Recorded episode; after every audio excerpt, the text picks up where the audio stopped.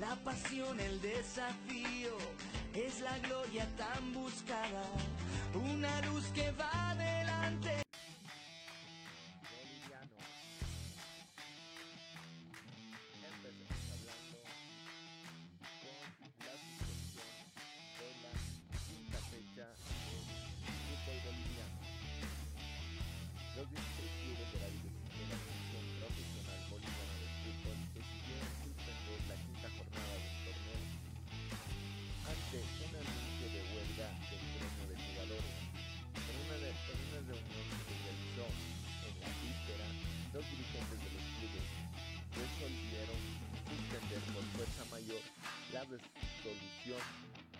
Quinta fecha del campeonato. Ya debía disputarse entre el viernes y domingo, informó la Federación Boliviana de Fútbol en un comunicado. La decisión responde a una advertencia de futbolistas agremiados de Bolivia, Pavol, de que los jugadores no se presentarán a jugar en tanto siga vigente un tribunal de segunda instancia o de apelaciones que el gremio rechaza al considerar que él mismo les deja indefensos ante sus reclamos a sus clubes. El problema se viene arrastrando desde el inicio del torneo en marzo pasado, cuando los jugadores ya hicieron una huelga por esta otra demandas que afectó el desarrollo de la primera jornada del campeonato local. En aquella oportunidad, cuatro partidos no se disputaron porque los futbolistas se presentaron, pero manifestaron que no jugarían, pero luego abandonaron el campo.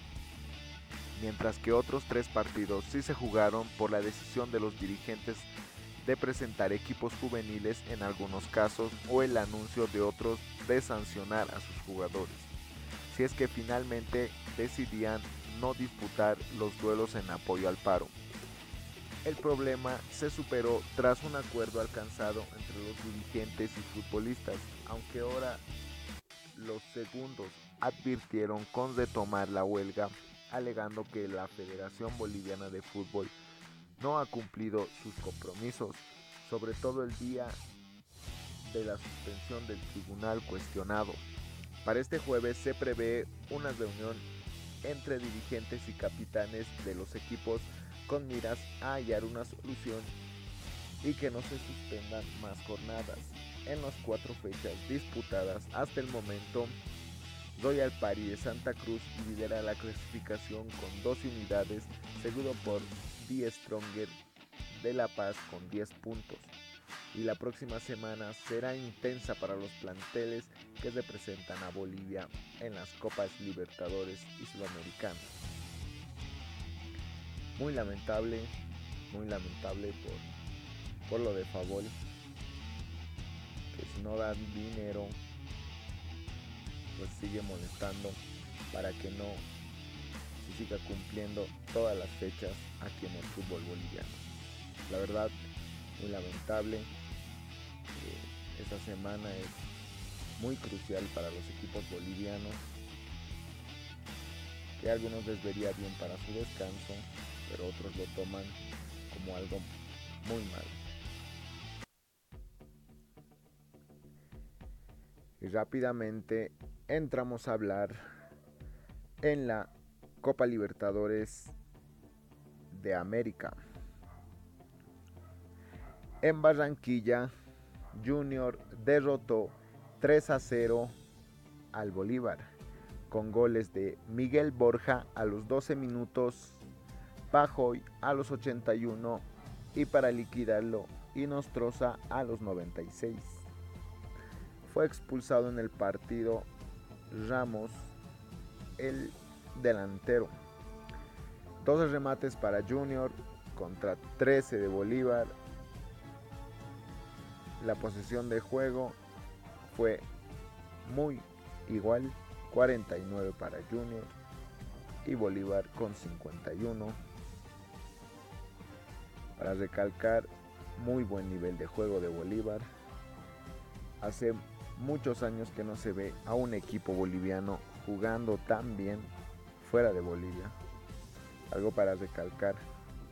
Si esto sería de méritos, Bolívar no estaría eliminado, porque jugó un muy buen partido.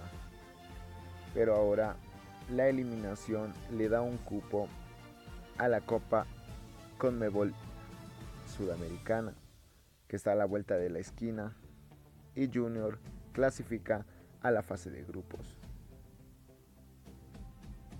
Mientras tanto, Always Ready debuta en la Copa Libertadoras y lo hace a lo grande, con una victoria de 2 a 0 frente al Internacional de Brasil, con goles de Fernando Saucedo a los 53 minutos, Carmelo Algarañaz a los 95 minutos. Y esto fue un partidazo. Partidazo, lo buscó todo el tiempo Always Ready, el internacional con sus contras. Hubo un poco de susto para el arquero Lampe, pero que finalmente ganó con un golazo de Fernando Saucedo.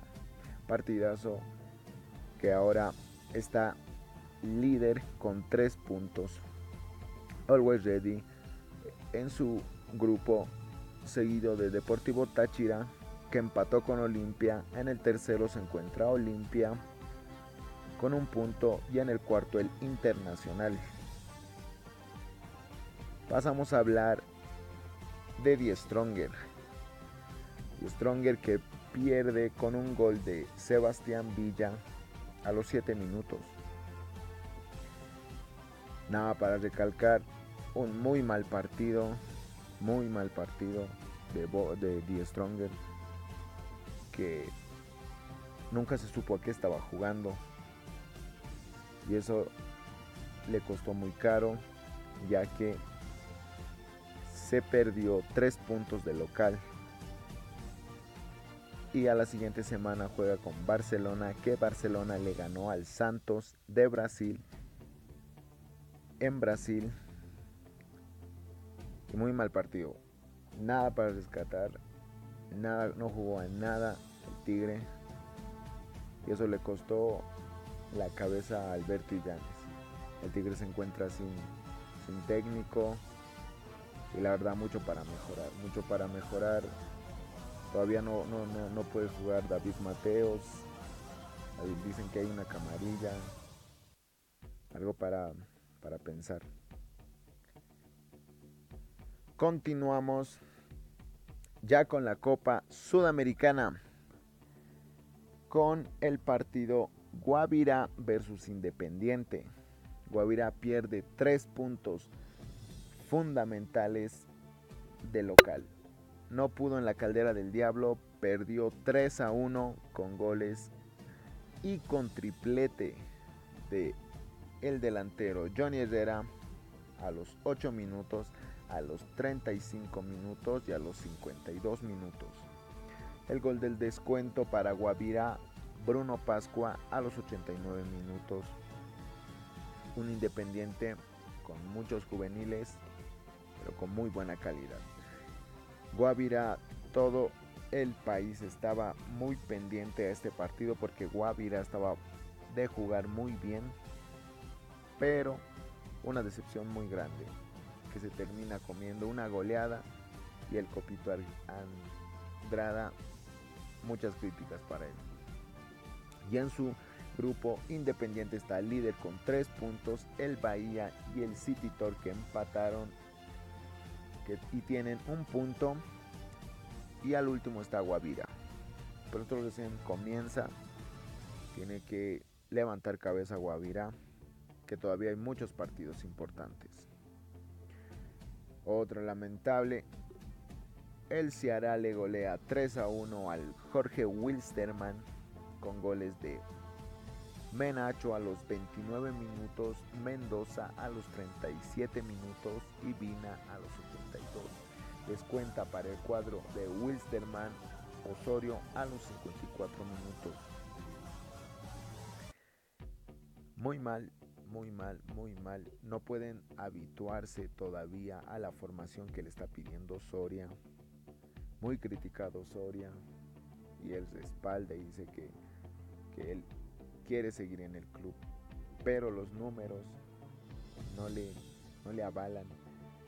Algo muy crítico, que Westerman también vendió a sus bases, no puede a la formación que ahora está llevando el profesor Soria y eso le está trayendo muchos problemas. En su grupo está el Ceará, primero con 3 puntos, segundo el Bolívar con 3 puntos, en el tercer lugar está Arsenal y en el cuarto aparece Wister.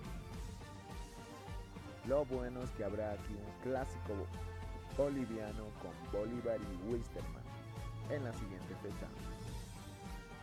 Y ahora vamos a repasar el último partido de nuestros representantes en un torneo internacional.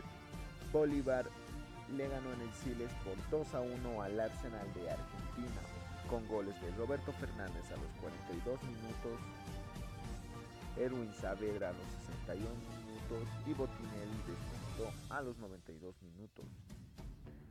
Un partido que me imaginé que iba a ser más factible, pero un poco Bolívar se complicó. Pero estaba 100% tenía que ganar y lo hizo. Lo hizo muy bien. Tiene 3 puntos. Wisterman está jugando mal.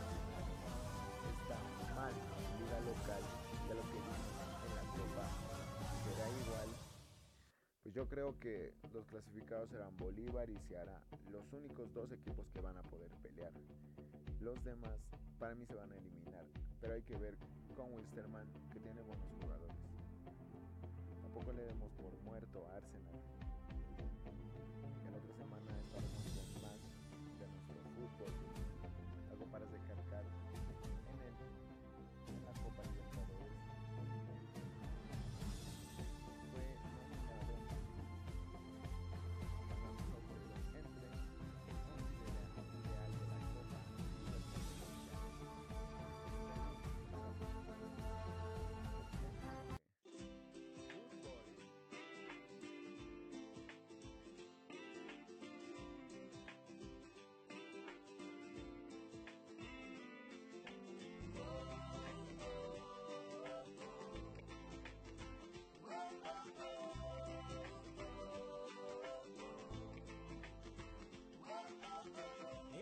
signo en positivo, pintado con aire y alma. Un espíritu de fuego que no quema y no se apaga. La pasión, el desafío, es la gloria tan buscada. Una luz que va